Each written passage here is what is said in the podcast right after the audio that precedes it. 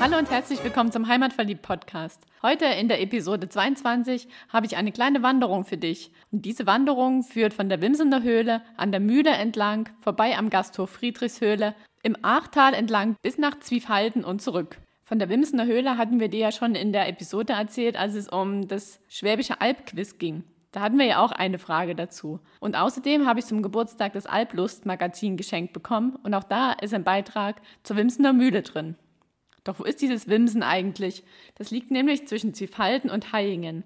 Und letztes Jahr, als ich mal so ein bisschen auf Tour war, bin ich auch dort vorbeigekommen. In diesem wunderschönen Tal und habe dann auch, pst, verrat's keinem, auf dem Parkplatz an der Höhle übernachtet. Was für mich damals noch besonders war, war, dass es dort einfach mal keinen Handyempfang gab, geschweige denn Internet. Und somit habe ich einen ganz entspannten, ruhigen Abend verbracht, habe nur gelesen und sehr früh geschlafen. Außerdem war ich danach dort direkt an dem Parkplatz im Hasenbach baden. Weil damals war es auch wahnsinnig warm, so wie heute, wie ich jetzt hier diese Episode aufnehme. Und dieser Bach war ganz schön kalt. Ich habe da die Wanderung gemacht, die ich dir jetzt vorstellen möchte. Und danach dachte ich ja, duschen ist ja nicht, wenn ich im Auto schlafe, gehe ich einfach in den Bach und kühle mich ab. Vorher habe ich nicht drüber nachgedacht, doch als ich die erste Fußzehe reingesetzt habe, habe ich gemerkt, es ist wirklich, wirklich kalt aber bei so heißen Tagen genau das Richtige. Der Hasenbach ist übrigens ein zwei Kilometer langer Zufluss, der dann in die Zwiefalter Ach fließt, in deren Tal wir ja dann wandern. Diese Wanderung geht ca. siebeneinhalb Kilometer und ist ja hin und zurück der gleiche Weg, also von der Höhle bis nach Zwiefalten zum Münster und zurück. Vorteil ist jedoch, dass es kaum hoch und runter geht, wie sonst häufig auf der Schwäbischen Alb. Es sind nämlich nur 90 Höhenmeter, die es zu überwinden gilt. Direkt von dem Parkplatz aus sind es nur wenige Schritte bis zur Friedrichshöhle oder auch Wimsener Höhle genannt, also im Volksmund eher Wimsener Höhle. Warum sie Friedrichshöhle heißt, erzähle ich dir später. Wenn du dorthin gehst, um in diese Höhle reinzugehen, nimm auf jeden Fall eine Jacke mit, weil dort drin sind zu jeder Jahreszeit 8 Grad. Also wenn du mit bei 30 Grad reinfährst, es ist ganz schön kalt. Nicht nur der Hasenbach ist kalt, auch in der Höhle ist es kalt. Die Öffnungszeiten für die Höhle sind Ende März bis Anfang November jeden Tag von 10 bis 18 Uhr. Du musst dir da ein Ticket für kaufen, das bekommst du an dem Kiosk, der direkt vor der Höhle ist. Kauf dir am besten gleich ein Ticket, wenn du dort ankommst und schau dich danach erst um, weil es gibt einige Wartezeiten und du kannst halt dann erst mit dem nächstmöglichen Boot in die Höhle fahren. Und jetzt habe ich es schon verraten, man fährt mit dem Boot in die Höhle, weil diese Höhle ist nämlich die einzige befahrbare Schauhöhle Deutschlands. Du fährst also mit einem kleinen Ruderboot rein, wo circa zehn Personen reinpassen und der Höhlenführer. Der erzählt dir dann auch einiges, was es über diese Höhle zu wissen gilt. Du musst da schon schauen, dass du ab und zu mal den Kopf einziehst, weil es ganz schön niedrig ist. Aber was du zu sehen bekommst, ist echt sagenhaft. So eine Fahrt dauert dann circa 10 Minuten und kostet 5 Euro für Erwachsene. Für Kinder ein bisschen weniger. Babys und Hunde müssen aber leider an Land bleiben. Also plan das ein, wenn du mal zur Höhle möchtest.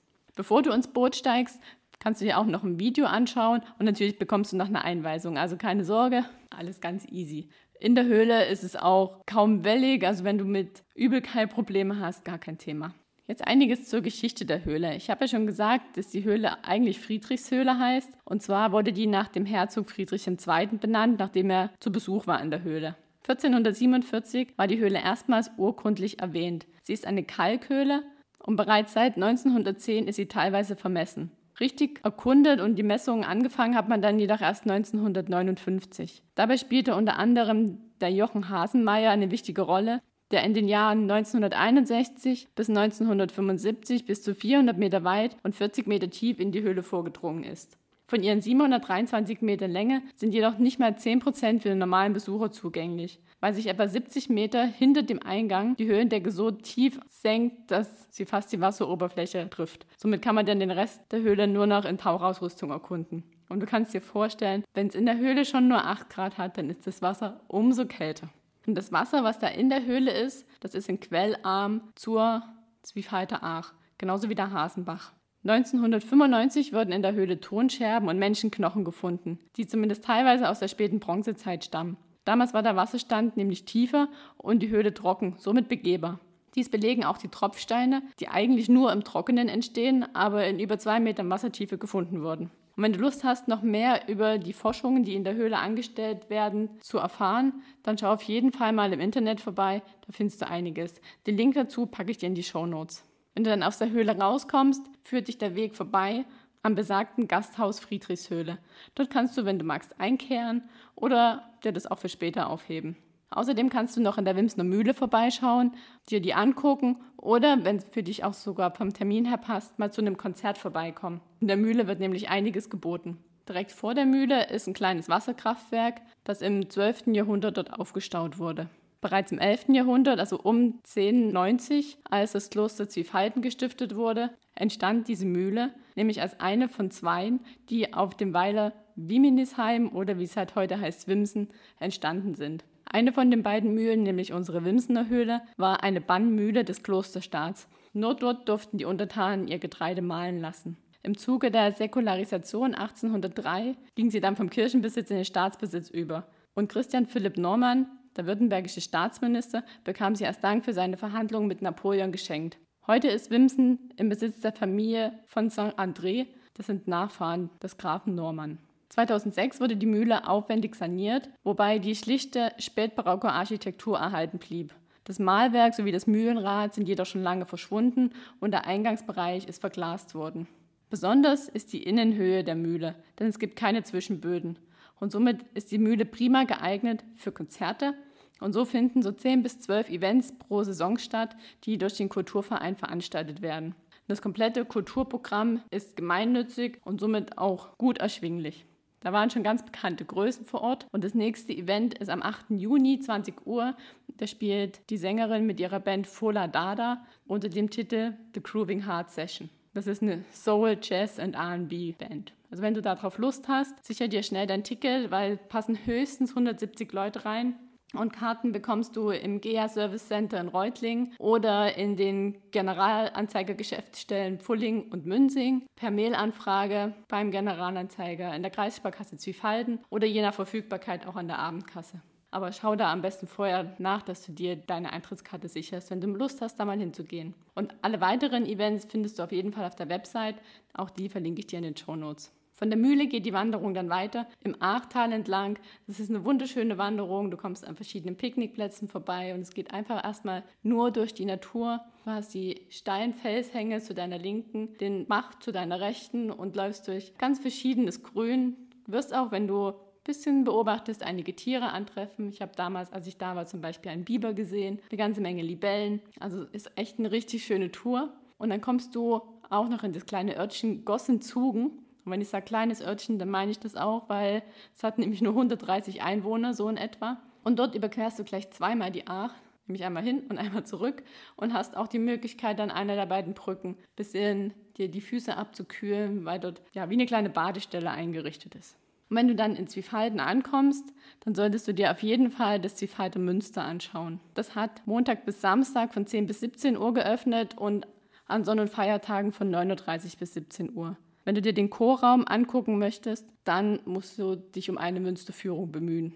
Und während des Gottesdienstes ist natürlich keine Besichtigung möglich. Den Mittelpunkt von der Kloster- und Wallfahrtsanlage bildet besagtes Münster, was auch unsere lieben Frauen genannt wird und eines der bedeutendsten Bauwerke des Spätbarocks mit deutscher Prägung ist. Ich habe jedoch gelesen, dass dieses Münster gar nicht das ursprünglich gebaute Münster ist, sondern als 1688 das Kloster im Stil des Barocks neu errichtet wurde, hat der Abt Augustin Stegmüller beschlossen, das damals romanische Münster abzubrechen und ein neues, größeres zu bauen, weil so viele Leute gepilgert kamen und in das alte Münster nicht mehr reingepasst haben. Somit hat man 1739 begonnen mit dem Chor und dem Turmbau und am 11. Juli 1740 den Grundstein gelegt für das Langhaus. Der Baumeister war Johann Michael Fischer und die Deckenfresken stammen von Franz Josef Spiegler.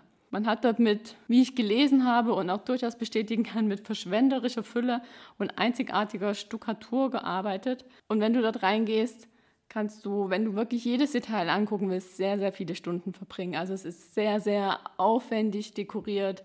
Nach meinem Geschmack ist es nicht, gebe ich gern zu. Aber wem es gefällt, der wird dort ein Kleinod vorfinden und sich sehr lange drin aufhalten. Außerdem hat das Münster elf Glocken, die in Heilbronn gegossen wurden und 1979 geweiht wurden.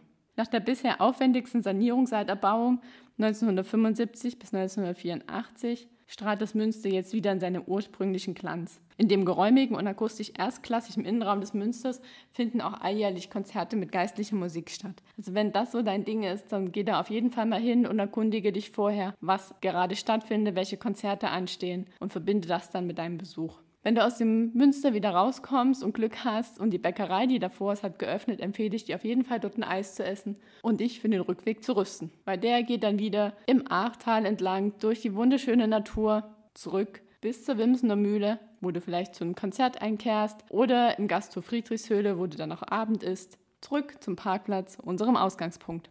Diese Wanderung habe ich natürlich auch im Komoot dargestellt. Ich packe dir den Link in die Show Notes, somit kannst du sie einfach nachwandern. Und jetzt wünsche ich dir viel Spaß dabei und lass dich erfrischen durch das kühle Nass und die Kühle der Höhle.